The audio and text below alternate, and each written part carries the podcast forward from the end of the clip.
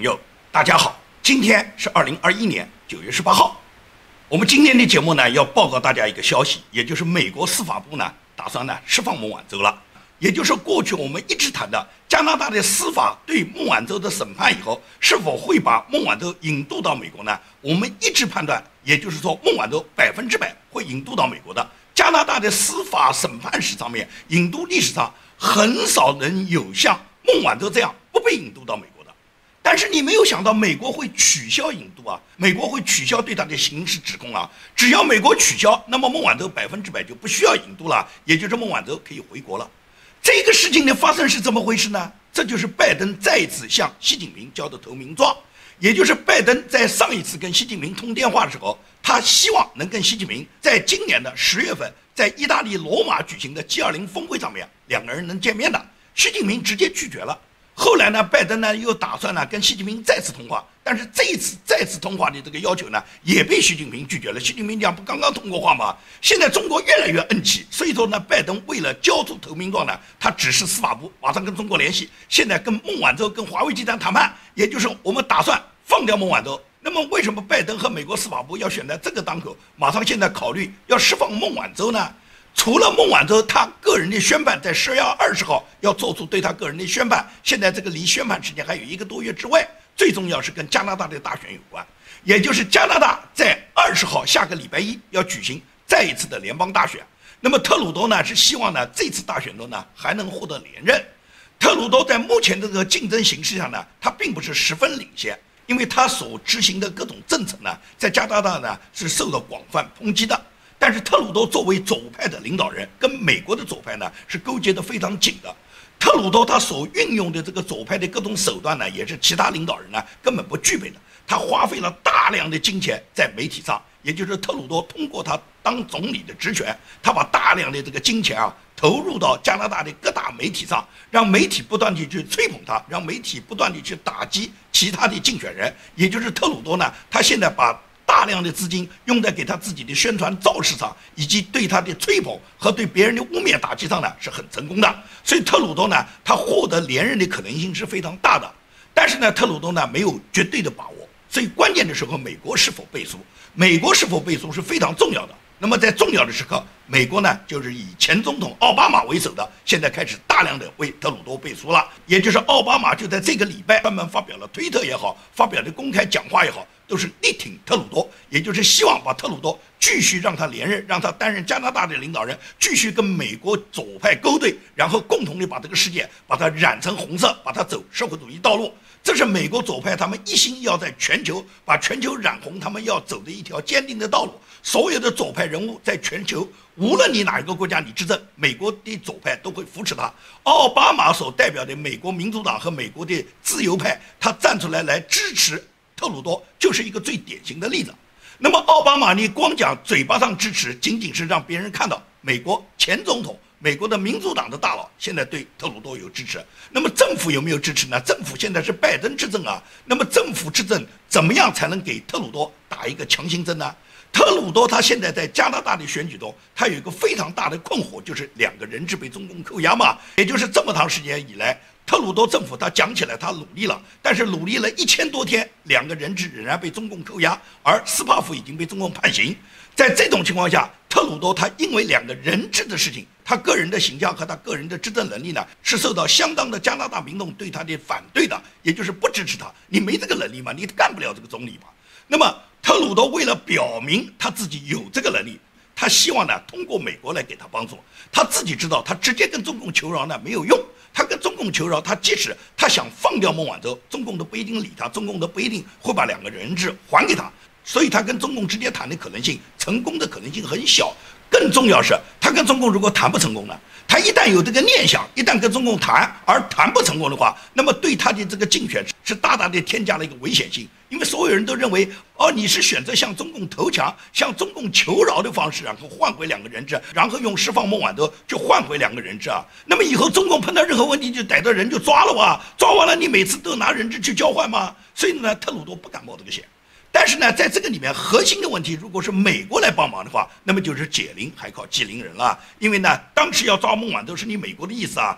你美国司法部如果宣布对孟晚舟不予以引渡或者取消对孟晚舟的刑事指控，那么加拿大放人就是体体面面的。而美国在放掉孟晚舟、取消对孟晚舟引渡的这个前提下，一定是要求把加拿大两个人质给我放回来嘛。所以说，特鲁多跟奥巴马两人就精心策划了这场游戏。那么这场游戏的上演就在特鲁多大选之前前几天开始了，也就是拜登的司法部现在正在跟华为和中共方面紧密联系，联系什么呢？联系就是说孟晚舟我们可以释放，只要孟晚舟第一是认罪，也就是有一个认罪协议，孟晚舟要签署；第二个什么？第二个就是华为要交纳一大笔巨额的罚款，这就是美国司法部现在跟中共他们秘密谈判主要联系的这个内容。美国司法部已经明确表达这个态度。就是孟晚舟，你只要在认罪协议上签字，并且交纳巨款以后，美国可以结束对孟晚舟的这个引渡请求以及呢刑事诉讼，孟晚舟当然就可以回到中国了。只不过孟晚舟要想回到中国，那么呢，美国是要求中国呢你要释放加拿大被你扣押的两个人质，也就是康明凯和斯帕夫呢也应该跟孟晚舟一样同时获释。这个问题呢是奥巴马在这次加拿大联邦大选之前跟。特鲁多跟小土豆沟通以后呢，他们达成的一个默契，也就是我们这么去做。那么这么去做，肯定是通过现任的美国司法部、现任的执政政府拜登政府来执行的了。那么拜登的司法部，他现在跟中共联系以后，就是希望你孟晚舟，你只要认罪，我们可以放掉你啊。同时，你把两个人质放出来啊。但是中共现在口气很强硬了，中共现在表示孟晚舟你们要无条件释放，当然这是外交辞令了，在外交上面，中共一贯是战狼姿态，从来嘴巴不软的，就是说你们必须是无条件释放。至于那两个人质，那两个人质他触犯了我们国家法律，我们正在审判，他们俩放不放再说，我们不一定放。也就是中共现在并没有跟美国达成一个协议，就说那两个人质康明凯、斯帕夫在孟晚舟获释以后，我们必然是同时获释，没有松口。那么对孟晚舟呢？他们嘴巴上讲的是要求美国无条件释放，我们不可能接受你美国对孟晚舟的这个定罪，对他的刑事指控。但是背地里面，中国大使馆已经指示孟晚舟，你赶紧去认罪，你认罪，在认罪协议书上签字，然后交纳这个罚款，这个罚款华为交得起，华为交不起，党国也交得起，也就是赶紧回到中国，因为党国最怕就是孟晚舟落到美国人手上嘛。孟晚舟落到美国人手上，百分之百出卖党国的机密，百分之百把华为充当中共的。军事武器充当中共的网络电子武器，渗透到各个国家，建立各种网络，对西方世界、对各个国家的安全造成威胁，百分之百会跟美国合作，把中共利用华为在全球所做的所有的罪恶全部把它吐露出来。所以说，中共特别怕这个秘密泄露。现在孟晚舟呢，每天呢是住在他的豪宅里面，目前还没有到达美国，美国的相关部门呢还没有对孟晚舟呢有这样的审判。孟晚舟在加拿大。经历的这个漫长的这个法庭每次调查呢，也不过是对孟晚舟是否要引渡呢进行各种法庭咨询，也就是中共现在有把握孟晚舟掌握的大量机密，目前来讲还没有泄露到美国去。所以说呢，中共对孟晚舟的想法就是，要么呢这个人能弄回国内，要么实在是弄不回国内，要把他灭口，就是绝不能把他交给美国。现在美国给出一个这么好的条件，就是孟晚舟，你只要个人认罪，在这个认罪协议上签字，因为认罪协议上面并不涉及孟晚舟向美国已经交代了多少跟美国合作的东西，仅仅是孟晚舟被美国指控他欺诈银行，他有罪。那么这个认罪协议书，孟晚舟只要签个字，那么签字并不涉及到孟晚舟把秘密吐露，而一旦签字并且交纳一个巨额罚款，那孟晚舟就回国了哇。回国了以后，那么党国想怎么处置就怎么处置了。所以说，党国已经秘密指示孟晚舟，你要接受这个认罪协议，向美国认罪，然后呢交了罚款以后马上回来，这是党国的要求。到了这时候，孟晚舟还爱国还是不爱国呢？也就是孟晚舟平时高声高唱的都是他怎么爱国，怎么心跟祖国在一起，他怎么要早一点回到祖国去，他要成为这个祖国的一个斗士，跟美帝国主义斗，跟加拿大斗。他一直是战斗在斗争的最前沿，有党和国家作为他坚强的后盾。他心里面想的是华为，心里面想的是祖国，伟大的祖国时刻在召唤他。他每一分钟都想着回到他心心念念的祖国。这是他过去在微博上，在他的这个朋友圈里面每天发的这些豪言壮语啊。现在党国给了他机会啊，认罪以后马上就可以回国了。现在党国给了你回国爱国的机会了。孟晚舟不是这样想。孟晚舟怎么能回国呢？回国还有命吗？回国以后，第一是长期软禁，在中国是根本不允许他走出来任何一步，到哪个国家也去不了。在中国，他能够在他的豪宅里面走动就不错的了，在他那个非常有限的范围，不会允许他乱说乱动的，这是他好的结局。不好的结局，回国就处死了，回国就想办法把他暗杀掉，把这个口灭掉。因为这个人哪一天再落到美国人手上，给党国是带来巨大的威胁的。所以说，这个人只要回国，百分之百要么是灭口，要么就是永远软禁在一栋豪宅里面。也就是孟晚舟只要回国，他完全就是笼子里面的鸟。他心里面很清楚啊，到美国多好。到中国去还有日子过吗？她还能享受到她在温哥华的两栋豪宅、几任丈夫、几个儿女，然后花天酒地，每次出庭就跟好莱坞明星走红地毯一样，每次光鲜招展，然后让全世界的镁光灯都拍到她，她自己招摇的不得了。她回到中国以后哪还有这个机会啊？她怎么会愿意回中国呢？她当然希望去美国了。那么她如果坚决不认罪，那么毫无疑问，她会继续得到审判。具体在引渡的过程中走完所有的程序，然后最终呢，他还是被引渡到美国去。他如果坚决不认罪嘛，那么他引渡到美国去，当然是孟晚舟的想法。孟晚舟宁愿到美国，他不会愿意回中国的。这也就是说，他不会执行党国的指示的。那么他不执行党国的指示，党国看到我们已经能够有办法让你回到中国，你都不来，那很可能党国下面会灭他的口。这是我对孟晚舟他未来的命做出的一个分析和判断。而美国现在不断地跟华为联系，跟中共谈判，希望孟晚舟认罪以后把他释放了。美国的目的，一是为了拜登给习近平送投名状，也就是当年在川普任上抓捕的孟晚舟，对华为的打击到我这已经结束了。我现在跟你中国是友好的。对华为所有的这些限制呢，我们逐步的会解除；对孟晚舟，我们给予释放。也就是拜登面对着国内如此惨痛的结局呢，他现在希望通过跟习近平交好，通过巴结中共，然后来化解他自己的国内矛盾。在国际上，通过中共跟他的支持，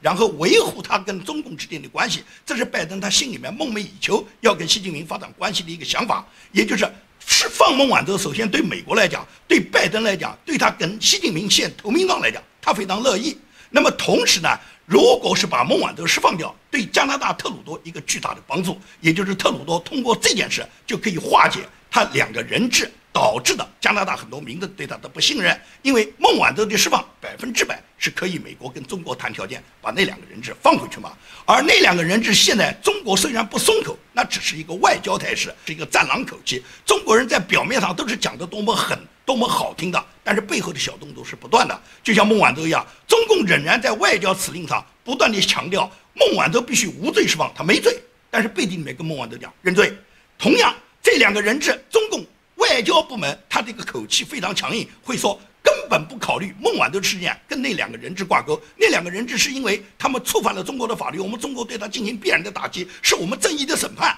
他们仍然是这样讲，但是背地里面，他们跟加拿大、跟美国他们一起勾兑好了以后，这两个人质很快会得到释放。只要孟晚舟放回来，这两个人质一定是很快得到释放，这是百分之百大家的一个谈判条件，也一定会做到这一点。所以说呢，孟晚舟释放实际上是加拿大、美国和中国互相勾兑的一个结果，也是美国左派拜登政府他向习近平求饶和献投名状的结果。因此，孟晚舟的命运也不是掌握在党国手上，也不是掌握在他的手上，是掌握在美国人手上。而美国人如果是川普总统、蓬佩奥执政，他们的态度就是坚决要把孟晚舟引渡过来，对华为进行要彻底的打击、粉碎性的打击。而换了拜登，拜登就把他作为一个棋子，跟习近平勾兑，勾兑到他自己愿意跟习近平两人达成他们的统一战线以后，然后把孟晚舟就当一个棋子再抛出去，这就是政治。这个政治就是说，根本不是美军强大不强大，美国强大不强大，关键是看美国人是谁在掌握的这些武器。很简单的一个例子嘛，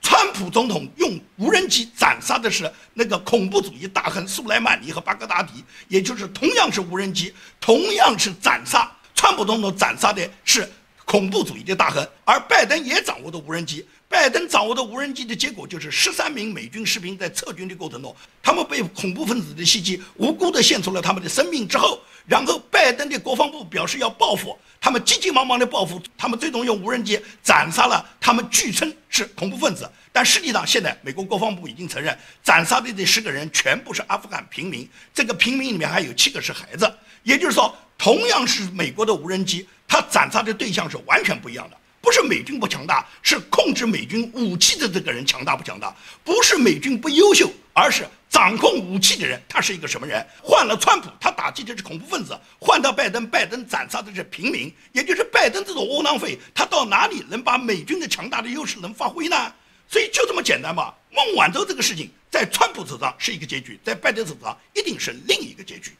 对于孟晚舟即将被释放，美国司法部跟中国反复勾兑的这件事，引起了美国政治家和美国媒体的极大的质疑。面对各种质疑，美国司法部的发言人叫尼可·奥克斯曼，他在回答质疑这件事的各个议员和媒体时候，他明确就说，美国司法部有权撤销孟晚舟的引渡请求和逮捕令的。也就是司法部的新闻发言人理直气壮地告诉媒体，告诉所有公众，拜登有权这么做，美国有权撤销孟晚舟的逮捕令，这样的话，孟晚舟就可以释放。美国如果要打算这样做，那孟晚舟他的命运不完全在美国的控制之下吗？也就是抓孟晚舟是美国决定的，现在要放孟晚舟，美国同样可以决定。美国一旦不要求加拿大引渡了，那加拿大还不赶快就释放孟晚舟吗？所以说，这一切都是拜登政府跟中共的勾兑，在跟中共勾兑好了以后，孟晚舟放掉以后，顺便把加拿大两个人质放回来，也满足了特鲁多的需求以后，特鲁多也连任了，拜登跟习近平勾兑也成功了，习近平也可以向所谓的草民宣誓，你看我强大的天朝的努力，孟晚舟不就回来了吗？所以说呢，最终世界的发展就是向左派方向发展。为什么世界有那么多左派？主要是人类已经变态，是因为全世界现在左派领导人在掌控着大部分民主发达国家的政权。这两天，美国众议院的议长叫 Nancy Pelosi，他访问英国。他访问英国之后，他发表的演讲是什么？他发表的演讲赤裸裸的就说，资本主义已经不适合美国，因为资本主义对美国经济没有达到应该有的程度，我们需要改造它。这就是。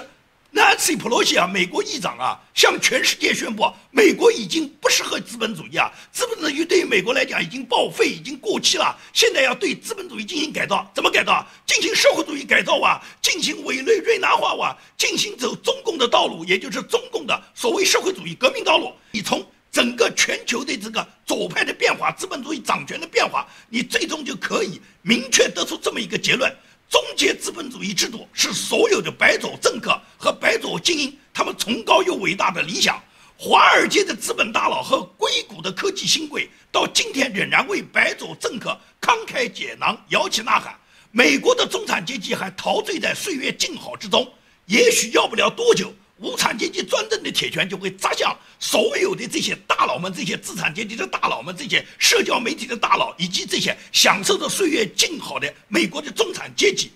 每一个人都很难以得到幸免。雪崩的时候，没有一片雪花是无辜的。如果美国人意识不到这个危机，那最终就等待着被无产阶级消灭和接受共产主义的奴役。尤其是美国共和党保守派的这些建制派大佬，他们是最先破坏美国民主制度和美国民主党一起勾结的，把美国推向南非、推向委内瑞拉化的这些罪魁祸首。而这些人一旦无产阶级革命胜利了，左派革命胜利了，他们应该是第一个遭到报应的。这就跟中共建政之前一样嘛。中共建政之前有很多资本家，有很多具有左倾革命思想的这些所谓商人、这些有钱人，他们都支持共产党，他们拥护中共的政权，给中共送钱送物，保护共产党的高级领导人。但是中共建政以后，中共第一批镇压的反革命，恰好是当年给他们送钱送物的这些思想左倾的这些商人和资本家。所以说，到了今天，很多保守派，尤其是美国共和党的保守派，没有看到美国现在处于危险之中，还仍然在那个意淫，每天都在胡说八道，什么 Q 计划，什么军队还在川普手上，很多人还在陶醉在那个所谓川普继续控制军队的 Q 计划里面。我简直不知道你们这些人是什么脑子，你们真的挺川普吗？你们真的把川普挺到这个地步吗？军队在川普手上，你在说胡话吧？军队如果在川普手上，还会有马克·米利背着川普跟中共的这个军队的参谋总长李作成两次通电话吗？军队既然在川普手上，那么这个军队的高级指挥官怎么会偷偷的通敌，然后把美国的情报输送给中国，并且能够跟中共表达出什么？如果美国要进攻，我会先把情报输送给你啊！这种事情，如果军队在川普手上会发生吗？如果军队是川普在控制，马克·米利他敢在这个高级指挥官的这个会议上？要求美国所有的各大军种和中央军的司令官都必须表态，也就是不执行川普的任何命令，所有的命令必须经过我马克·米利同意，没有我签署的命令，你们任何人都不执行。如果是军队在川普手上，马克·米利能做到这一步吗？那你说马克·米利是他个人背叛了川普，其他的这个军队的高级将领仍然是拥护川普的，在川普手上。那时候，川普是三军总司令，是总统都没带他走的。现在，川普他已经被挤出白宫都大半年了，现在军队还仍然在川普手上吗？如果军队在川普手上，为什么马克米利在这个高级指挥官的会议上要求所有的司令们都维护他马克米利的命令，都不许执行川普的命令，都要违背川普的命令？为什么在座的将领没有一个人向川普汇报，没有任何一个人向三军总司令汇报呢？军队在川普手上吗？你觉得在吗？那时候川普担任总统，是三军总司令，军队都可以背叛川普。现在川普都离开白宫了七八个月了，你说是现在军队还在川普手上？你不是意淫是什么？你用这种办法，你不是挺川，你是在害川。现在还幻想着能够从天而降，让川普回到白宫，是多么的幼稚！不纠正二零二零年大选是没有任何可能让川普再回到白宫的。那些期待着什么二零二四年选举的，你就洗洗睡吧。我明确告诉大家，川普如果要想回到白宫，唯一正确的途径就是纠正二零二零年的大选，否则今后所有的选举都是循环往复的二零二零。我多次说过这个话。现在很多这个挺川的人，或者是支持共和党的保守派，他们一概把所有的失败呢都归结于说是民主党舞弊。我觉得这是一种推卸责任，或者是寻找的一些借口。他们不在根本失败的这个根源上找自己的原因。可以讲，舞弊是肯定存在的。因为有舞弊，但是我们不能够把舞弊作为唯一失败的原因，把舞弊所造成的这个结果呢，把它无限夸大。共和党一定要找出自身的原因，自己动员社会的能力。如果共和党永远是无所作为，如果选民最终他伤透了心，认为舞弊的原因，他最终就是因为你们舞弊，我就投票也没什么用，所以说很多人就不来投票了。那么，如果是大家都不来投票，不再抗争的话，那是真正的美国共和党的完全失败。加州这次罢免州长纽森失败的这个原因，绝不仅仅是什么大家所看到的，认为是纽森在选举中又作了弊，作弊是一方面，但是我们更应该看到，是共和党根本没有抓住这次机会，没有找准进攻方向，没有专门对准纽森进攻，而是共和党的几个竞选人，他们分别都对对方进行无端的攻击。除了那个叫开开的人，其他的几个共和党的竞选人都不是把炮火对准纽森，而是几个竞选人之间互相攻击，没有调动全社会的力量把炮火对准纽森，没有把备受纽森伤害的社会上很多中小业主，或者是学校里面因为推广性变态。那些受到伤害的家长以及所有的疫情受害者，没有把这些人全部集中起来，集中他们组成联盟以后，猛攻纽森所制造的各种灾难，也就是把纽森要作为唯一的靶子来打。但是共和党可以讲，在整个这次选举中完全是失败的。共和党几个参选人，他们基本上是互相攻击，他们很少去攻击纽森，好像认为所有人都会支持他们，纽森一定是罢免掉了。而相对民主党，人家对待这个罢免，纽森一共砸出了一个多亿给媒体，也就是用一个多亿的资金来挽救他自己可能被罢免的结局。而共和党几乎是一毛不拔，共和党没有花一分钱，全部是靠那些支持共和党那些爱国者们，他们自己零散的自己掏腰包，自己集资。那么集出来钱有多少实力能跟纽森一砸就是上亿美金的这个实力去对比呢？纽森除了把几个共和党的这个选举人把他们定义为。川普主义回归，也就是激起所有民主党对川普的痛恨，同时民主党精确地利用各种民调来操控选民，有效地鼓励各大金主行动起来，调动民主党选民积极出来投票。大家要知道，在加州非法移民也非常多。加上加州这个舞弊的现象，也就是加州本身百分之八十都是支持民主党的人，加上还有那么多非法选民，这些人如果出来投票，那么结果一定是对民主党有利，也就是纽森最终他能够战胜这个罢免，他仍然获得连任，这就是加州他民选的基础，同时也是民主党调动社会的能力。所以民主党的强项就是对选民的调动。现在美国的政治人物，尤其是民主党的政客，已经越来越没有底线了。他们很透彻地理解，美国的政治就是选民政治嘛，也就是老百姓只要选我们就行。我们在竞选过程中，我们无论欺骗老百姓，我们许下多么美丽的口号，到时候兑现不兑现不重要，只要你们选了我们，选了我们以后不兑现就不兑现嘛。拜登在竞选之前，他告诉全国所有的选民，说是他一旦执政以后，就会免掉你们的学贷，这是多大的一个基数啊！这是多大的一个受益群啊！美国所有的学生可以讲百分之八九十的学生都有学贷的。如果拜登免掉这个学贷，那不就意味着大家这个荷包里面的钱就不用掏了吗？大家从此免掉这么大的一个贷款，谁不拥护你啊？为了自己的利益，为了自己少出钱，大家也支持你去当总统啊！但是拜登上台以后，他能免掉学贷吗？他现在一分不免，